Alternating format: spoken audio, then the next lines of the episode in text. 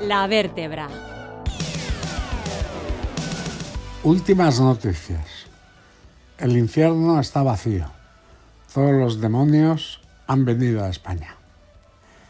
Estoy de acuerdo con los que han dicho que hay un golpe de Estado en marcha. Antes se trataba de echar a Suárez, ahora de echar a Pedro Sánchez. Antes utilizaron a un hombre con tricornio, esta vez a unos hombres con toga. No sé quién es más peligroso, si Tejero o estos jueces golpistas. Son todos unos fascistas. Para colmo, hay socialistas dispuestos a pescar en río revuelto, creando más problemas. Me refiero al presidente de Castilla-La Mancha y sus declaraciones de esta semana. Hubo un hidalgo manchego que se creyó caballero. Ahora, por lo visto, Paje se ha cansado de ser varón y quiere ser vizconde, que es una categoría superior.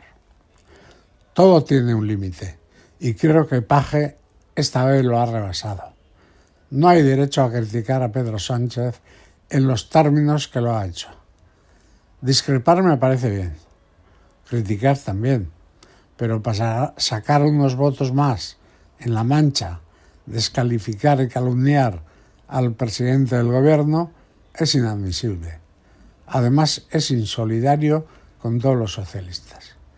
Si tiene la solución para Cataluña, que se presente por Esquerra o Bildu. O si quiere hacer oposición a Sánchez, que se vaya al PP. Si Sánchez a veces hace cosas que preferiría no hacer, es porque es un valiente y pierda o gane votos, es su obligación afrontar los problemas. ¿Que lo hace también por mantener sus aliados? Pues claro, es elemental. Como decía Perrito, la política es un arte de realidades y no un fumadero de opio. Y eso lo sabe bien el presidente de La Mancha. Le deseo que gane sus elecciones, pero por favor, le pido que no lo haga a costa de que perdamos todos los demás.